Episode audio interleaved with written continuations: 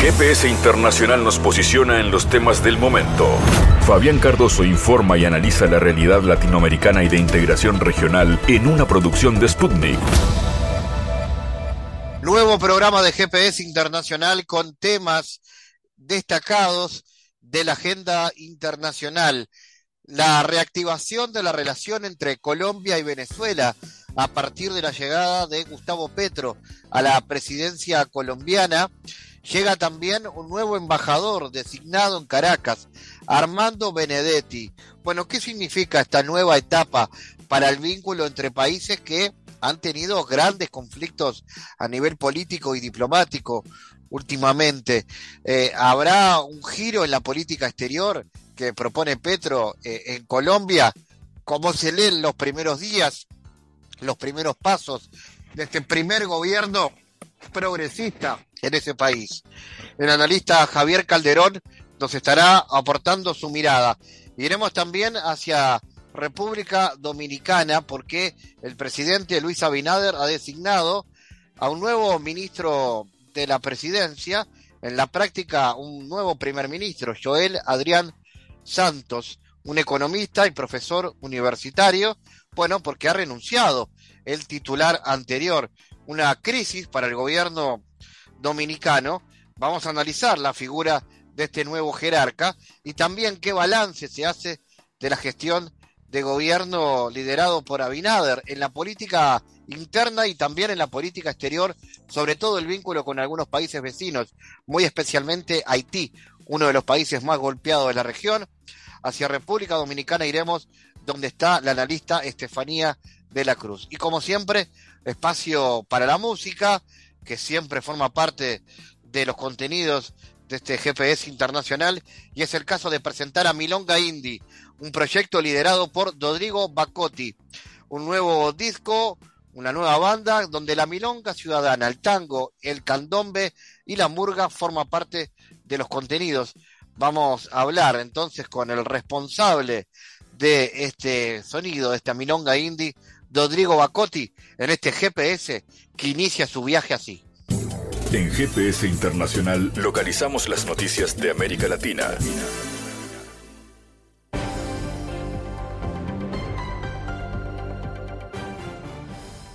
Momento ahora de noticias. Alrededor de 5 millones de haitianos sufren inseguridad alimentaria mientras el país enfrenta una grave crisis sistémica, advirtió la coordinadora humanitaria de la Organización de Naciones Unidas.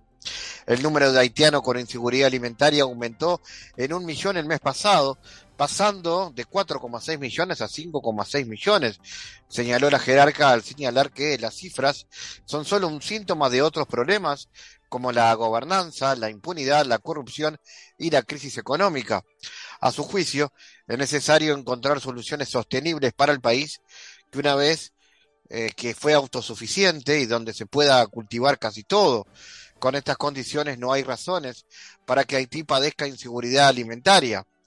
La también coordinadora residente de la ONU reconoció que el conflicto actual en Ucrania incide en los niveles de financiación del organismo mundial para atender la crisis humanitarias por su impacto en la inflación global y los precios del combustible y los cereales. Las importaciones del gas natural licuado de Rusia a los Países Bajos registraron en los primeros seis meses del 2022 un aumento de un 35%, según revelan los datos de la Oficina Central de Estadística Neerlandesa.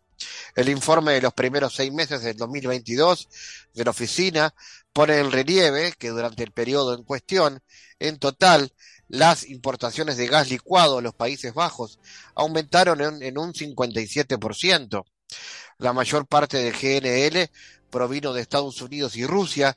El volumen de GNL importado de Estados Unidos y de Rusia se duplicó en comparación con el año pasado, de 2,1 mil millones de metros cúbicos a 4,1 mil millones de metros cúbicos. Además, los Países Bajos importaron un 35% más de GNL ruso. Al mismo tiempo, se observa que las importaciones de gas licuado estadounidense aumentaron en un 50%. En general, en los primeros seis meses del 2022, los Países Bajos consumieron 17.600 millones de metros cúbicos de gas, que es un 25% menos que la primera mitad del año 2021. Los franceses deberán reducir en un 10% el consumo de la energía eléctrica para evitar escasez durante el próximo invierno, declaró este martes la ministra de Transición Energética del país. El primer paso previsto en nuestro esquema de la sensatez energética es la disminución en un 10% del consumo de la energía, lo que es imprescindible si queremos disminuir la huella de carbono y luchar contra el calentamiento global. Si hacemos todo lo necesario para disminuir el consumo de energía eléctrica y gas, podremos soportar mucho mejor el invierno, incluso teniendo las temperaturas por debajo de lo esperado. El segundo paso, según la ministra, consistirá en obligar a las compañías y empresas a reducir su producción en unos minutos u horas al día durante los periodos de demanda máxima de la energía a cambio de recibir una compensación financiera. Asimismo, el tercer paso será la reducción del voltaje de 230 a 220 voltios. La petrolera estatal ecuatoriana Petroecuador debió rechazar el 95% de una compra de más de 270 mil barriles de diésel oil a la empresa, a una empresa neerlandesa, la empresa Transfigura, debido a las sanciones internacionales contra Rusia. Los ecuatorianos ordenaron a Transfigura que en adelante se abstenga de importar combustibles de origen ruso. Según comunicó el 28 de agosto, Petroecuador se había comprometido en junio a adquirir seis cargamentos de diésel cuando la empresa neerlandesa Trafigura presentó el mejor diferencial con un valor de 0,82 dólares por barril. Sin embargo, en la información provisional recibida tras el cuarto cargamento, la petrolera confirmó que de los 275.146.000 barriles de diésel, el 95 era de origen ruso, el restante provenía de Panamá. La petrolera estatal debió rechazar el 95% de una compra de más de 270 mil barriles debido a esas sanciones. En ese escenario, y contemplando la imposibilidad del Banco Central de Ecuador de emitir cartas de crédito, por restricciones de bancos estadounidenses y europeos, la estatal incluyó advertencias en las bases de sus concursos. El presidente dominicano Luis Abinader ha designado de manera oficial a Joel Adrián Santos como ministro de la presidencia, en la práctica un primer ministro. Santos, un economista y profesor universitario, Desempeñaba el cargo de manera interina desde el 11 de julio, tras la renuncia del anterior titular Lisandro Macarnilla. La renuncia estuvo relacionada con la imputación por el Ministerio Público de su hijo y la empresa familiar Mac Construcciones, presuntamente implicados en el mega causa de corrupción conocido como Medusa. El actual ministro de la Presidencia se desempeñaba como gerente general de la administradora de fondos de pensiones y al propio tiempo también era asesor honorífico del Poder Ejecutivo en materia de turismo. Vamos a analizar este y otros asuntos que atañen a la coyuntura política de República Dominicana. Estamos en contacto con la analista Estefanía de la Cruz. Estefanía, ¿cómo analizas la designación de Adrián Santos como ministro de presidencia? ¿Crees que afectó al gobierno la renuncia del jerarca anterior? Bueno, eh, como nos mencionas, es importante partir de ahí. Creo que eh, el actual ministro, Joel Adrián Santos, economista, empresario, eh, tuvo una, fue una figura relevante en el diseño del plan de gobierno del, del PRM y el presidente Abinader y hizo los principales asientos en las acciones que tienen que ver con el turismo, en las medidas que tenían que desarrollarse en materia de gobierno con el turismo. Es vinculante, o sea, em, si podemos sacar algunas características que tengan en común Lisandro Macarrulla y Adrián Santos, tienen que son empresarios han sido empresarios relevantes de su partido, de nuestra nación, han pasado por las asociaciones eh, y las, los conglomerados empresariales más grandes del país. Eh, creo que ese es un aspecto a resaltar de, de las personas que están ocupando ese cargo en este momento, del ministro de la presidencia, en este gobierno. Y creo que ha sido una designación que ha pasado suave, vamos a decir. Em, la renuncia de Lisandro Macarrulla sí afectó al gobierno de Luis Abinader, se presentaron y se han eh, hecho cuestionamientos y críticas, han salido a la luz dudas desde la población, desde la sociedad en su conjunto, así como presunciones sobre la vinculación de Lisandro Macarrulla en las acciones de su hijo, eh, Lisandro José Macarrulla, que forma, forma parte actualmente de los 42 acusados de la participación en el caso Medusa, eh, donde el principal implicado es el ex procurador de la República, Jean Alain Rodríguez.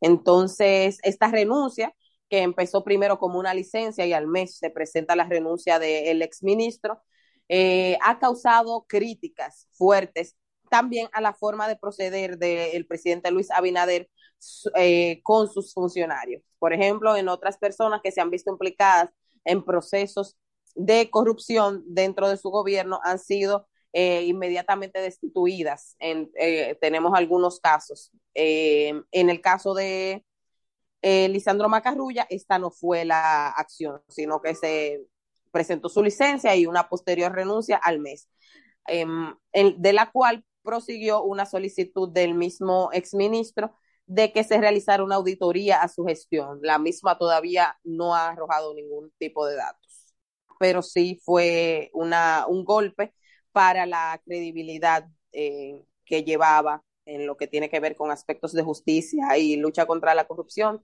del gobierno del presidente Luis Abinader. Estefanía, ¿cómo está la coyuntura política y económica del país?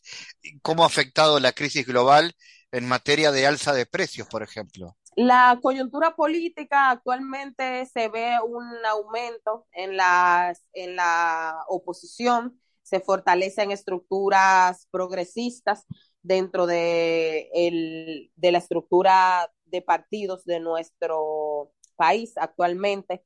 Eh, el partido Opción Democrática fue restituido su personería jurídica y va a participar en las próximas elecciones. Se visibilizan algunas posibilidades de avances del progresismo dentro de la República Dominicana.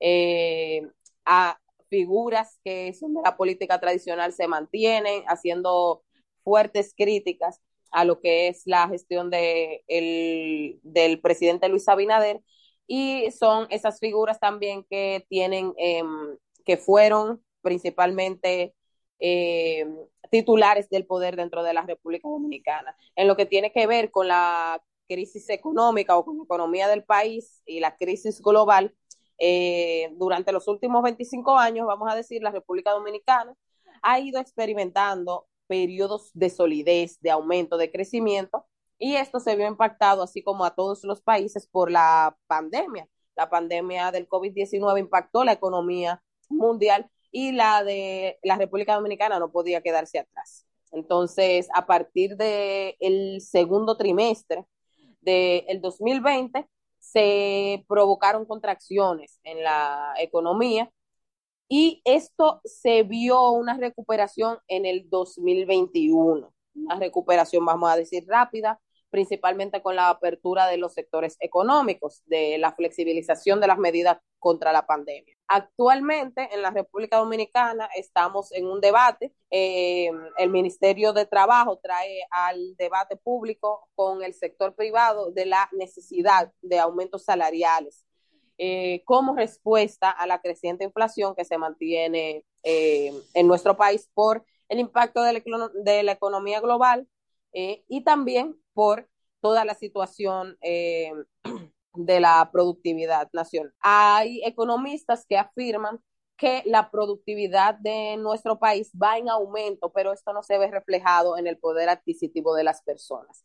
También, en ese mismo sentido, en la redistribución de estas riquezas. Se denota un crecimiento económico muy sostenido en, en algunos periodos, pero esto no se ve distribuido ni en, la, en el poder adquisitivo de las personas ni en la distribución de las riquezas.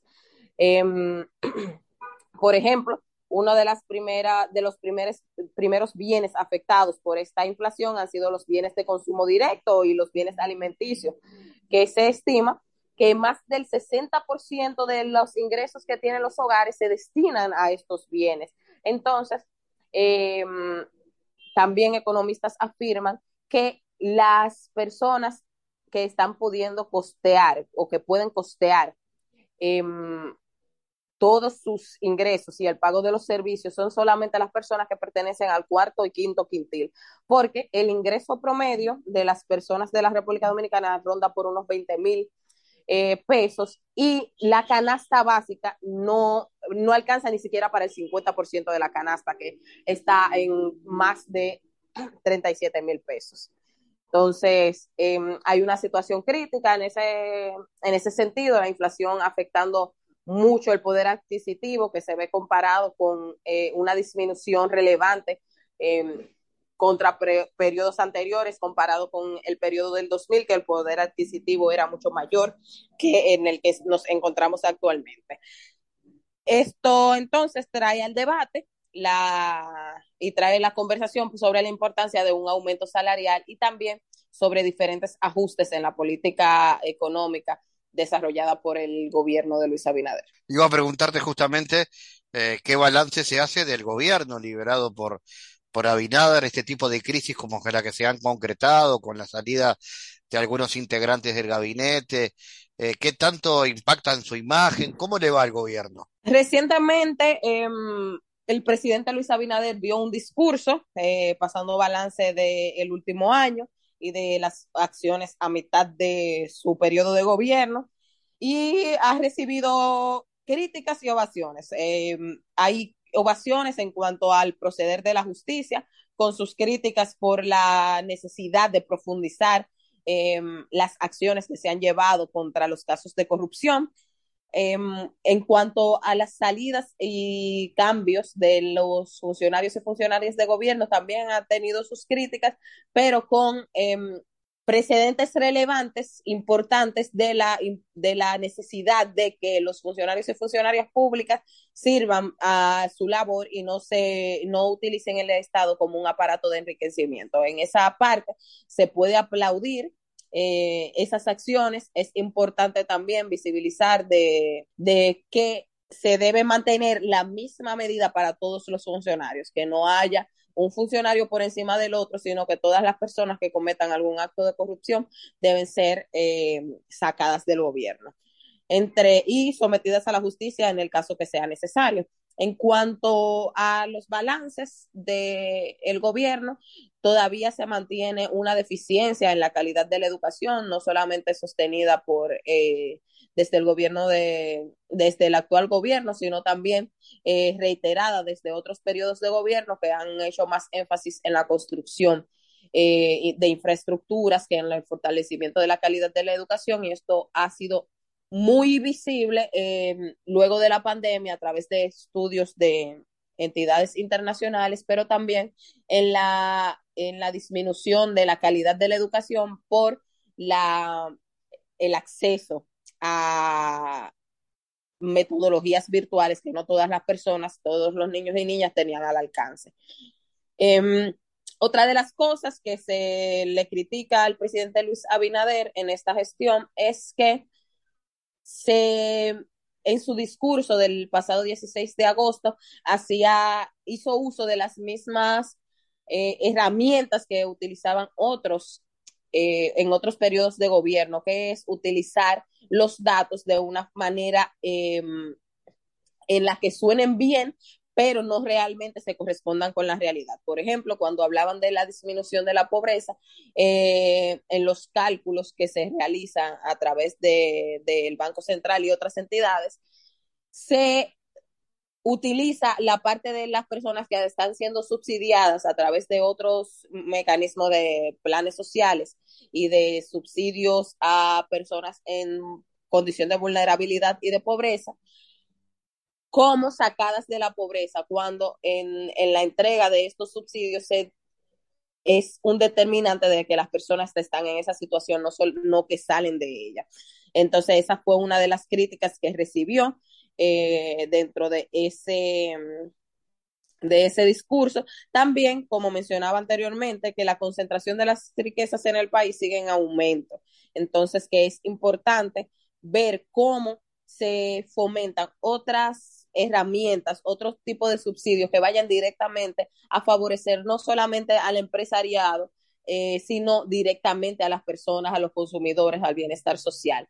Y ver qué mecanismos se pueden crear para que no solamente se fomente la protección a grandes empresas, sino también medianas y pequeñas. Estefanía, y respecto a, a la política exterior, particularmente en el vínculo con, con Haití, por ejemplo, ¿no? País vecino, país con el que hay mucha, mucha relación entre Dominicana y Haití. ¿Cuáles son los mayores desafíos al respecto? Hay grandes desafíos con la relación con Haití. Todavía es un país que está saliendo de varios procesos de crisis. A, en el país, en nuestro presidente anunció que es uno de los abanderados de construir una de construir un muro que divida ambas naciones, recibiendo críticas y también elogios por el mismo, reavivando en mi, desde mi punto de vista una, una visión de, de enemistad entre las naciones y no atacando directamente las razones por las que estas personas de Haití emigran migran hacia nuestro país una, las implicaciones económicas, la situación política y también todo el proceso social que se está llevando en Haití, pero también hay otros mecanismos que se utilizan en nuestro país, que eh, es el uso de la mano de obra haitiana por ser mucho más barata y esos, esas mafias que operan en la frontera con empresarios y con otras entidades, eh, es la parte que hay que atacar antes de hablar de, muro o de y respetar los derechos de las personas, porque también nosotros, nuestro país tiene una alta tasa de migrantes en los Estados Unidos principalmente y en otros lados de en Estados Unidos y en Europa. Entonces, no, desde mi punto de vista, no sería simplemente atacar el, el, el que las personas vengan, sino las razones y la forma en la que vienen, porque si ya existe una división fronteriza, también tenemos que visibilizar que la, existe esos mecanismos en los que los empresarios principalmente se aprovechan de la mano de obra haitiana y llegan a acuerdos en la frontera para entrar a esos migrantes y luego eh, en muchas ocasiones ni siquiera respetar sus derechos eh, como trabajadores y trabajadoras. Estefanía, gracias por tu contacto desde República Dominicana. Gracias a ustedes. Analizamos los temas en GPS Internacional.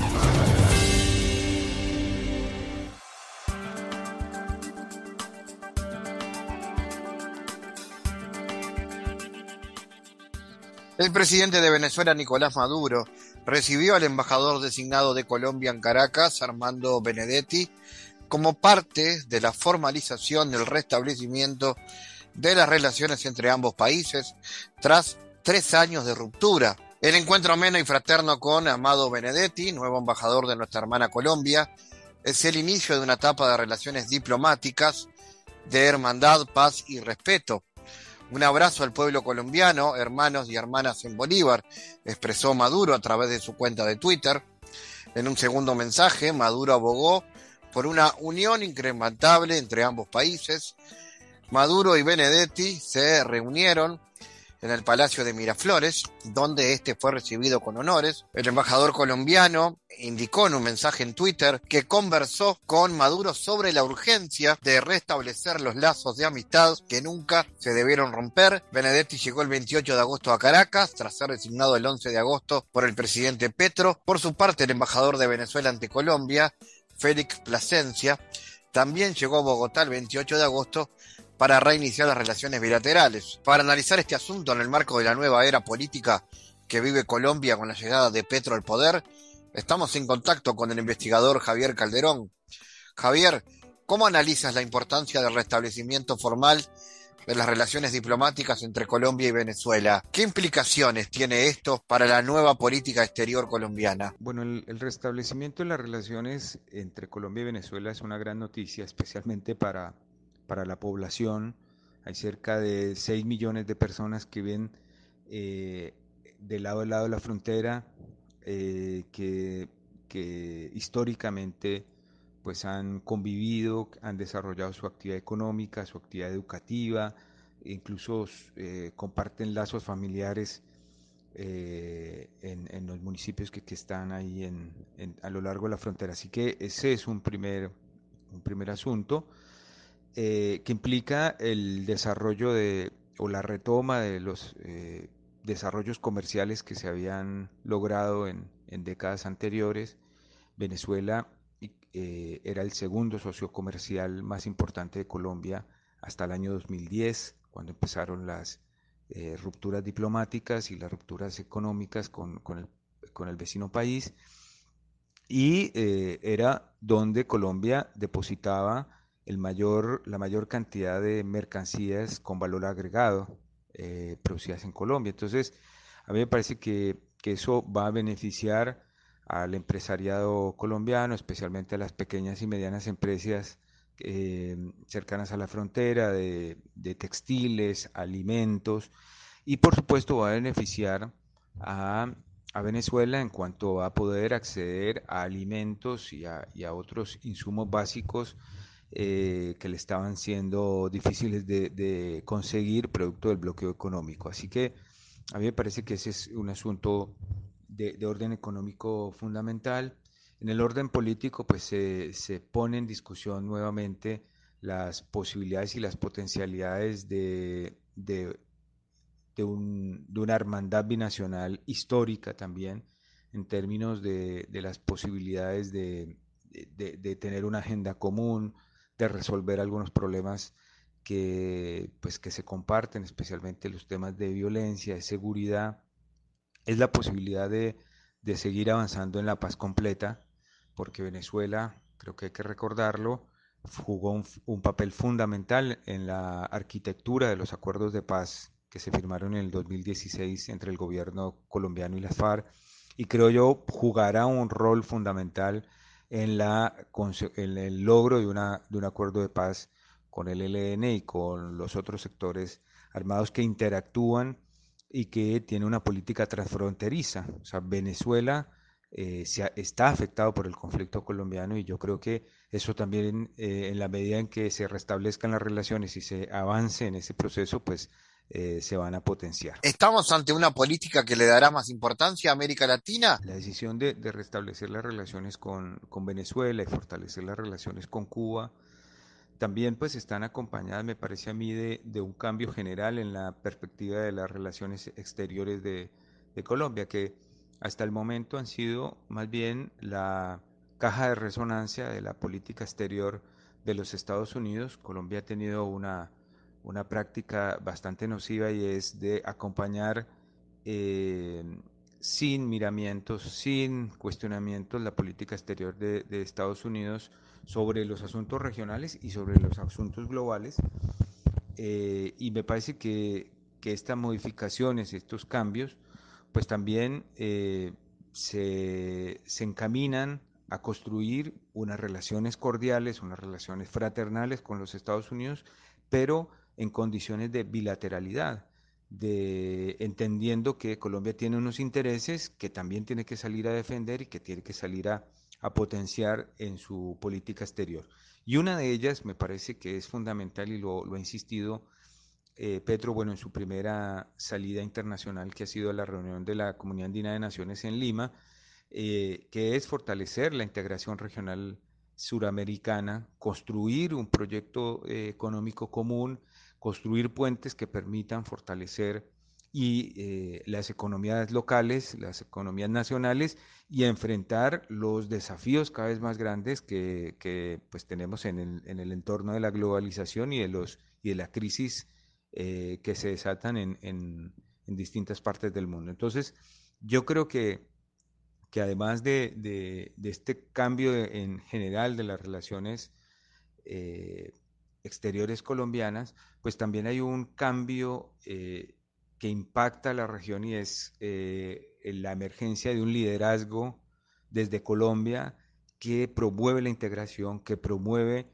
eh, la, Unión Sudamericana, contrario a lo que fueron los gobiernos anteriores que estuvieron bloqueando y obstaculizando la UNASUR, la CELAC, el, bueno, y todos los intentos de integración política regional. ¿Cuáles crees que serán las características del vínculo con Estados Unidos? ¿Se espera una profundización de las relaciones con potencias extrarregionales? Bueno, eh, Estados Unidos es una, un aliado fundamental para la política exterior colombiana. Eh, es el primer socio comercial del país. También pues, ha tenido una injerencia permanente en los asuntos militares, en la seguridad, en la defensa y en y en la, y en la política colombiana. De hecho, bueno, hace unos días un alto funcionario de Estados Unidos advertía que en otras épocas Gustavo Petro nunca hubiera llegado a ser presidente eh, porque Estados Unidos se hubiera eh, eh, negado, se hubiera, se hubiera opuesto a que esto ocurriera. Y pues eso, eso da cuenta de, de, lo que significa y de, la, de, la, estrecha y la difícil también relación de Colombia con Estados Unidos. A mí me parece que, que se van a, modificar, yo insisto en esta idea de la bilateralidad, es decir, de, poner sobre la mesa los intereses de Colombia también en esas relaciones para que Estados Unidos comprenda que por supuesto hay asuntos de, comunes que, que se pueden defender, pero también hay particularidades que Colombia tiene que, impulsar y, defender. Eh, no va a ser sencillo porque hay temas como el del narcotráfico, como el tema de la paz, como el tema de los tratados de libre comercio, como el tema de la inversión extranjera y de las eh, garantías que tienen las empresas norteamericanas en, Colombia, las excesivas ventajas que tienen esas empresas, eh, pues va, que van a, tener algún grado de discusión en, el gobierno progresista que encabeza Gustavo Petro. Entonces, a mí me parece que eh, van a haber tensiones, van a haber dificultades, pero me parece que también eh, se puede sincerar una, una relación que beneficia a Colombia, sobre todo para, primero, cerrar la, la carga violenta que supone el desarrollo de la guerra contra las drogas que no resuelve el problema y que carga en el campesinado, en las personas pobres, eh, más pobres de Colombia, carga eh, pues el, todo el peso de, una estructura criminal transnacional que eh, termina pues su complejo desarrollo en las calles y en, la, en, el sistema financiero norteamericano. Entonces, a mí me parece que, que, está a la orden del día la discusión sobre el narcotráfico y, y esto va a ser un asunto importante. Está eh, en pie la necesidad, y yo creo que aquí eh, también pues hay que ser bastante francos, eh, Estados Unidos puede ser un aliado fundamental para lograr la paz total. Sin Estados Unidos yo creo que es difícil llegar al sometimiento de los grupos paramilitares, a resolver el, pues, el cerco político y, de, seguridad sobre estos grupos que actúan pues aliados también de, bandas narcotraficantes que, actúan en los Estados Unidos. Javier, ¿cómo analizas estos primeros días de la gestión de Petro y cuáles creen que serán los principales desafíos de su gestión? Bueno, los primeros 20 días de gobierno de Petro han sido vertiginosos. Me parece que ha hecho, ha tenido que enfrentar eh, dos grandes ejes. El primero, resolver todos los frentes abiertos que había dejado el presidente Duque que en los últimos meses prácticamente no había gobernado, había hecho, se había dedicado a viajar y se, había dedicado a dejar decretos nombrando amigos y, dejando atornillados a, sus aliados políticos en, empresas estratégicas del Estado y en importantes cargos, pero que había abandonado por completo la gestión de la pobreza, la gestión de, eh, de la política social en general, de la educación, eh, había abandonado a las regiones, a la violencia. Entonces me parece que, estos 20 días eh, Gustavo Petro ha puesto el hombro para eh, mostrar que está el gobierno, que va a enfrentar esos asuntos, asuntos muy complicados como el de las masacres de líderes sociales, la, la pobreza y las situaciones de hambre que se están viviendo en algunas regiones. Y por otro lado, ha tenido que eh, iniciar su proyecto de cambio, que, que, significa no solo este de paliar las emergencias económicas y humanitarias que vive el país, sino enfrentar eh, y la construcción o iniciar el camino de la construcción de políticas públicas que eh, modifiquen la, estructura social y política del país y garanticen pues eh, la justicia social, la justicia ambiental, que, han sido como los dos pilares de, de, su planteamiento de gobierno. Entonces, pues por supuesto nombró un gabinete que garantiza la gobernabilidad, ya introdujo una reforma tributaria que pues, va a garantizar, o por lo menos una parte, va a garantizar una parte de los recursos para sus políticas sociales. Eh, empezó a, eh, a, discutir la reforma agraria las, y una serie de, eh, reformas que va a tener que emprender en la salud, en la educación, bueno, en todo todos los frentes sociales, digamos, que tiene el gobierno para garantizar eh, el camino o, sentar las bases, me parece, para la transformación y la transición política en Colombia.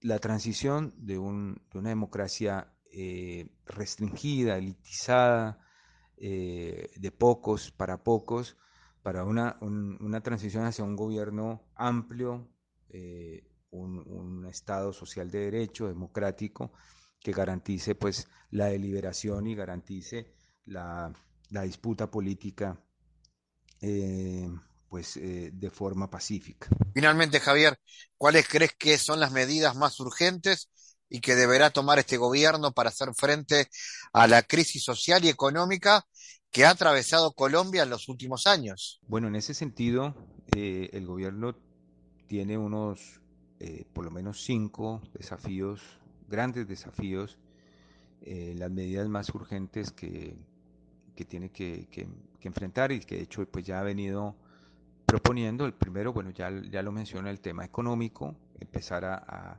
generar la reforma tributaria, pero también eh, revisar el presupuesto general de la nación que dejó el presidente Duque, no solo para este año, sino para el 2023, porque es un presupuesto que no garantiza la educación, no garantiza la salud, eh, sigue siendo un presupuesto centrado en la guerra. Eh, tiene que empezar a sentar las bases normativas y políticas que le permitan llegar a avanzar en la paz total. Ya restableció los diálogos con el Ejército de Liberación Nacional, empezó a debatir jurídicamente cómo podrían incorporarse los sectores eh, paramilitares y, las disidencias, los grupos que quedaron disidentes de la FARC, cómo se podrían incorporar al proceso de paz. Eh, y está proponiendo diga, la transformación energética y la transformación eh, pues ambiental. Creo que ya empezaron a tomarse las primeras medidas que, que van a garantizar pues, este, uno de los pilares del gobierno de, Petro, que es este, pues el tema ambiental. Y yo creo que eh, hay uno que me parece a mí fundamental y es que está revisando las posibilidades jurídicas y económicas que tiene para paliar el hambre, porque hay unos temas centrales en algunas regiones, hay problemas de desnutrición, hay problemas de hambre, hay cerca de 7 millones de personas que solo están consumiendo una comida al día, entonces eh, yo creo que este es uno de, las, de los asuntos centrales y que, el gobierno colombiano pues eh, ya está, está comprometido.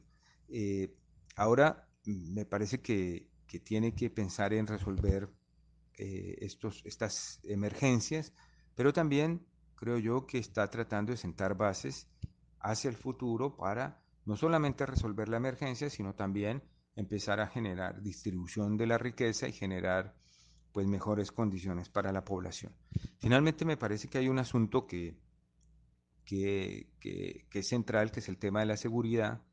Eh, pues eh, tanto en la policía como en el ejército hubo un, remesón de la cúpula de oficiales, salieron cerca de 80 oficiales de todas las fuerzas generales y eh, comprometidos con violaciones a los derechos humanos o comprometidos con, con problemas de corrupción y eh, decidió encarar un nuevo momento de la seguridad con una nueva cúpula militar y con nuevos eh, indicadores. Para, para el gobierno de Petro el indicador es que no hayan muertes eh, y, distinto un poco a los indicadores del uribismo que era que medía la seguridad en cantidad de muertos, en cantidad de, de, asesinados, de, lo que consideraban bajas. Me parece que, que la modificación es esa. Colombia, eh, para, para Gustavo Petro, tiene que ser un lugar donde se garantice la vida independientemente pues, de, de, las circunstancias que está viviendo. Entonces, bueno, esos son como los principales desafíos eh, del inicio del gobierno de, de, Petro, que no son menores y hay que dar un, un compás de espera mayor para ver cómo siguen desarrollándose estos asuntos y pues eh, les estaremos contando. En GPS Internacional navegamos por la sociedad y la cultura.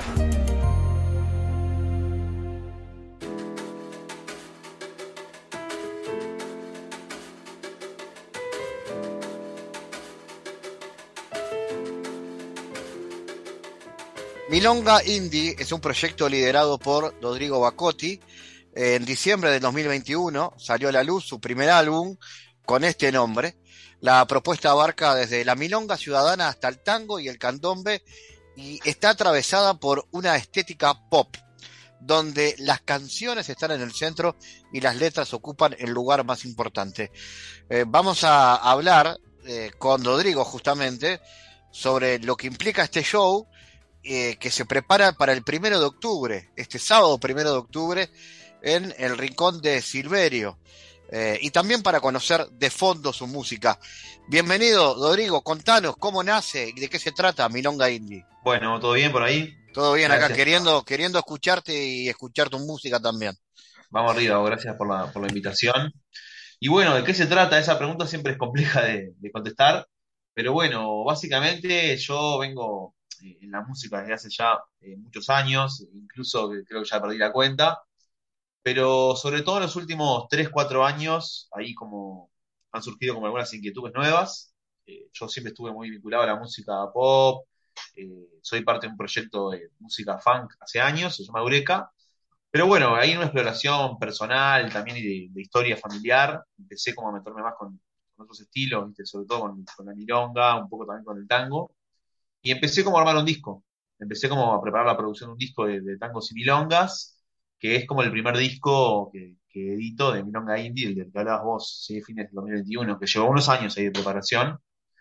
Y bueno, en realidad hace algunos años, eh, en algún encuentro más informal, más casero, tocando las, algunas de las canciones, que cuando uno toca milonga, a veces hay una distinción muy, muy, muy básica que, se podría como generar entre lo que es una, la milonga campera o la milonga ciudadana, que es más el palo de, no, por un lado, no sé, si la Rosa y por otro lado, de Jaime Ross.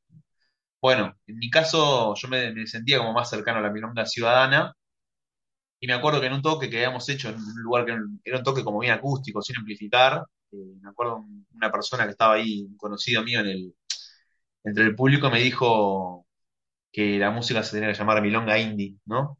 Porque más allá que la tenía un juego con la milonga muy marcado en lo que era sobre todo las guitarras, también tenía una estética medio indie, y por ahí surge un poco el proyecto. Eh, bueno, con el paso del tiempo y con el paso de, las grabaciones y la producción, eh, ha ido como, como moviéndose una estética cada vez más pop, que es un poco ahí en los temas que, están para escuchar en las, diferentes plataformas.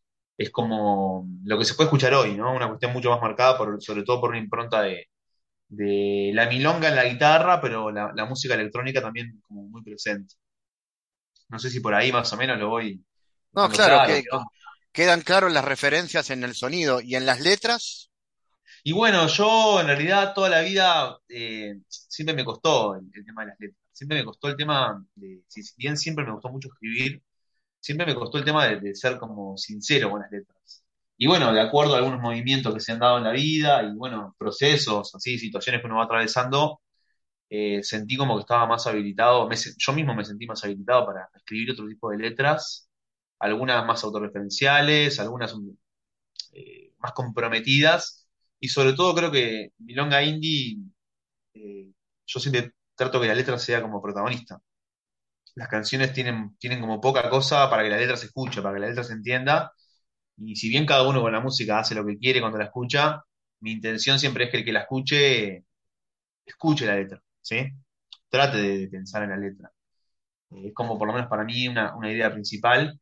Y si bien las letras después siempre van cada uno, si conmueven o no, si gustan o no, o cómo te, cómo te resuenan, sí las considero que son letras eh, muy honestas. ¿Y que cuentan de qué cosas? ¿De tu vida? Y bueno, en realidad eh, yo creo que todas las letras que escribe cualquier persona siempre cuentan de cuestiones de nuestras vidas, pero tal, a veces son como medio metafóricas, ¿no? Tengo, hay, hay letras que en sí no están inspiradas en nada concreto, pero sí dan cuenta de, de, cómo yo soy, de cómo yo pienso. A mí me gusta mucho esto de poder como, retratar situaciones que no son una situación concreta, pero que podrían asociarse a una situación que cualquiera de nosotros vivió en algún momento. ¿sí? Tratar de, que estén presentes siempre eh, las emociones también, ¿no? Esto de cuestiones vinculadas o, a la fragilidad o a la soledad, o bueno, o a marcar el contrapunto entre un lado muy racional que tengo yo, que está muy marcado por lo que es mi, mi profesión, yo soy, soy un académico, y por, otro lado mi parte más irracional, ¿no? mi parte más creativa, que justamente va por el otro lado. A veces queda como bien marcada esa diferencia, ¿no? Lo que uno piensa y lo que uno siente. Van por ahí un poco las letras. Bien, bien. ¿Contabas alguna, alguna referencia por ahí de, de tu sonido? Bueno, me mencionabas a algunos uruguayos. Jaime Rosso es una referencia para todo, ¿no? Para todo, sí, sí, para mí es el, compositor de canciones más increíble que, he escuchado en mi vida, no tengo dudas de eso. Y bueno, hay, hay una forma en la que él llevó a, que por supuesto que yo no, no, voy para ese lado porque, por mil razones, pero hay una forma en la cual él llevó la milonga a la guitarra, a la guitarra con cuerdas de acero, que a mí me, es, es una influencia para mí impresionante, ¿no? Y también entiendo que hay, que hay una cuestión de la, de la escritura, las letras de Jaime Ross, que por lo menos para mí es, es impresionante, conmovedora siempre, ¿no? Contame entonces de este show del próximo sábado, donde no vas a estar solo.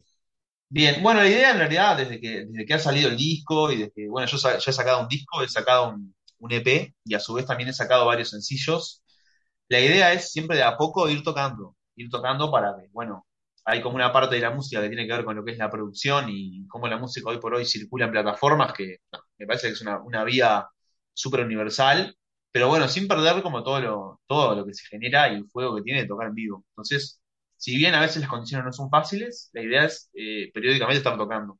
Y ahora, para dentro de un mes, estamos armando un show ahí en el Rincón de Silverio, que es un lugar que está muy lindo, con una energía muy linda, en una zona preciosa de la ciudad, y como es Villa Dolores. Eh, y bueno, tiene un espacio ahí pensado para la música en vivo, que la verdad está bárbaro. Eh, y bueno, ahí la idea es compartir con Pedro Restucia, que es otro, otro compositor, cantautor montevideano, que a su vez es un amigo y compañero de, trayectoria. Y bueno, la idea es estar compartiendo un poco las canciones mías con las canciones de él en ese espacio, que bueno, siempre que hemos ido tanto a tocar como a ver, me parece que se genera un, un clima muy lindo para, para, para hacer música y para escuchar música ahí. Y la idea es, bueno, repasar un poco eh, la mayor parte del repertorio que yo tengo. A su vez estoy en una etapa de grabación y tengo algunas canciones nuevas que en breve van a ver la luz en lo que son las plataformas digitales. Y bueno, la idea es empezar a mostrarlas también en, en vivo. Uh -huh. Pedro Restucio es el que te acompaña Pedro con su banda. con su banda, sí, sí. Uh -huh. El tema mío con la banda ya es un poco más complejo porque es un poco más rotativa y yo también en base a una exploración personal me, me apoyo mucho a las máquinas, ¿no? Eh, tengo varias eh, cuestiones ampliadas y bueno, disparo pistas y, y, y, toco arriba de algunas cuestiones que tienen que ver con, con samples, también con, con, lo que es una bandeja de vinilos que hace sonidos en scratch, a veces en vivo, a veces grabados y bueno, también eh, diferentes sonidos. Mi, siempre mi idea es que todo lo que se toca, lo que toca un ser humano, eso sí se toca en vivo pero todo lo otro que es tocado por una máquina, bueno, se reproduce el sonido tal igual como lo, se, se diseñó para la máquina. Bien, bien, bien. Así bien, que es una banda híbrida, es una banda híbrida también. Por eso lo de indie, ¿será, vendrá por ahí lo de indie? Y, lo, y, yo creo que hay algo de lo indie que tiene que ver con eso. Creo, si bien yo no sé, no, no sé si tiene un origen tan claro la milonga, eh, me parece que por lo menos en sus orígenes de esto no tenía nada. Creo que hay algo de, de, de cómo vincular la milonga y el indie que quizás pueda ir por ahí. Y creo que también puede ir un poco en el tipo de letras, me parece. Claro, claro. ¿Y cómo se conjuga no, tú? Sí. ¿Cómo se sí, conjuga, quería, quería preguntarte, Rodrigo, tu vida académica con la música?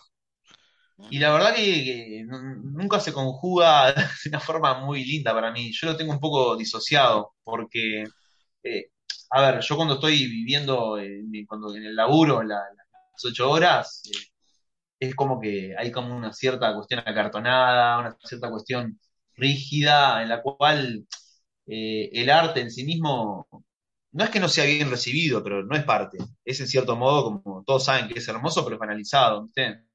A su vez, nada, yo soy, soy psicólogo, soy magíster en, educación y soy doctor en ciencias sociales. Y de alguna manera es como que en esos ámbitos, eh, que te digan que sos músico, a veces es como, no es que sea para denigrarte, pero es como que para marcarte en una diferencia. Y bueno, el mundo de la música, capaz que vos lo conocés más, eh, yo qué sé, que te digan que sos académico es lo más aburrido del mundo. Y a, mí a veces me cuesta un poco, me cuesta un poco hacerlos convivir de una forma armoniosa. A, pila a veces me invitan a tocar en cuestiones eh, académicas, porque ya me conocen y yo siempre le escapo ahí porque es como que está, estoy, estoy como un poco a veces disociado. Por más que está, yo soy uno y soy todo, pero a veces es un poco, viste, complejo. A veces me pasa con las letras que me tengo que, me tengo que reprimir un poco en, la utilización del lenguaje, viste. Hay, palabras que son, que me encantan por lo rimbombantes que son, pero digo, para una canción tengo que ser más simple. Tengo que ir eh, al grano, tengo que decir lo que hay que decir sin darle vueltas, viste. Cuando uno escribe un texto académico es todo lo contrario, ¿viste? Parece que hay que darle 25.000 vueltas a todo. Siempre recuerdo una frase de Charles Bukowski que decía algo así como, capaz que la distorsión un poquitito, pero decía algo así como, eh, un intelectual es alguien que dice algo fácil de un modo difícil, y un artista es alguien que dice algo difícil de un modo fácil. Y bueno, eh, mi lucha va un poco por ahí. Buenísimo. Rodrigo, recordame entonces detalles del show. Bueno, el show es el, primero de octubre, eh, las entradas se pueden comprar ahí mismo o también se pueden reservar. El lugar, si bien entra bastante gente, tampoco es enorme, por lo tanto está bueno reservar para asegurarse una buena, una buena ubicación. Eh, ahí el afiche que yo te mandé, que seguramente lo puedas pegar en algún lado, tiene el número de teléfono para reservas, pero igual te lo, te lo digo si querés. Sí, acá. Eh, ya te lo estoy diciendo, es 2628-4771.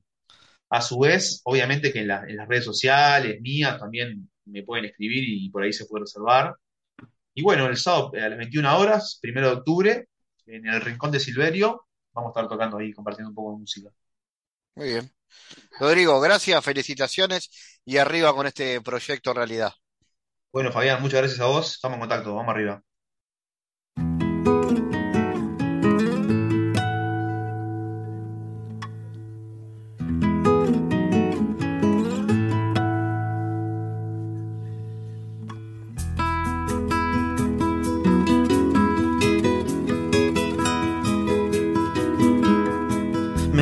Convenciste de que el tiempo va a cambiar su modo de correr si aprendemos a estar más cerca de los bordes.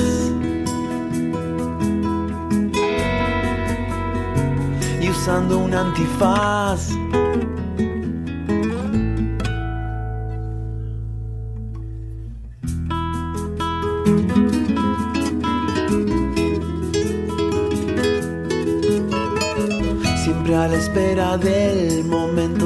un encriptado que no puedes descifrar si no sabes perder.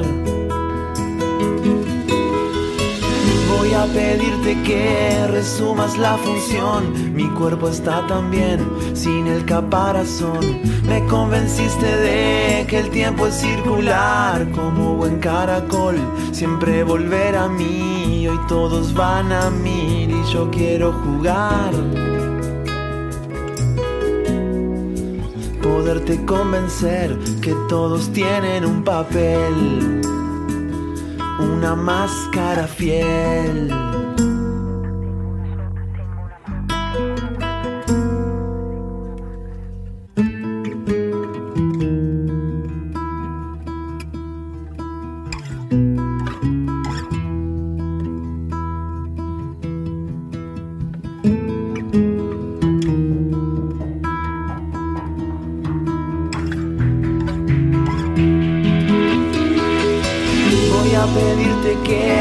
Que resumas la función. Mi cuerpo está tan bien, sin el caparazón.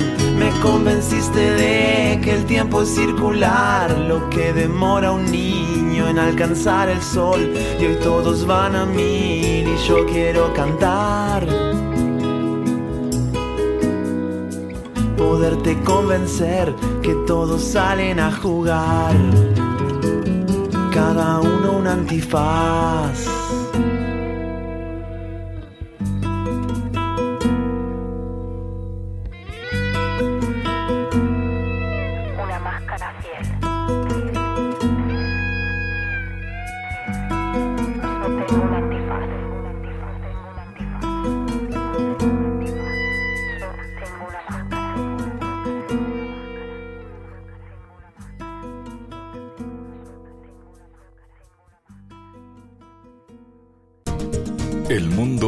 GPS internacional.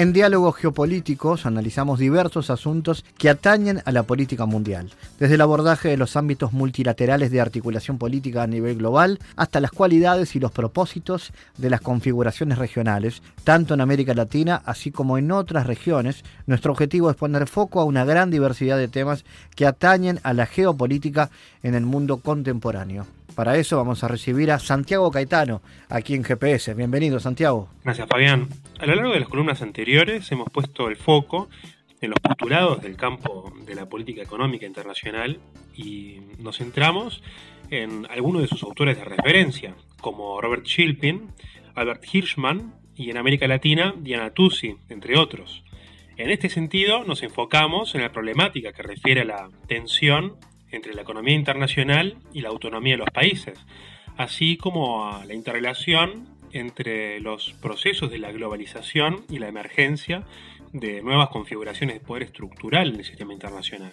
Y a propósito de ello, recordemos lo que advierte Hoffman, quien plantea la existencia de dos realidades que colisionan entre sí y que refieren a la pugna entre lo global y el concepto de soberanía. En tal sentido, el autor alega que por un lado está el conjunto interestatal y por el otro la sociedad transnacional. Resulta importante atender a la vinculación entre el poder económico con el político en el sistema, en el marco de la lógica de poder estructural de los actores.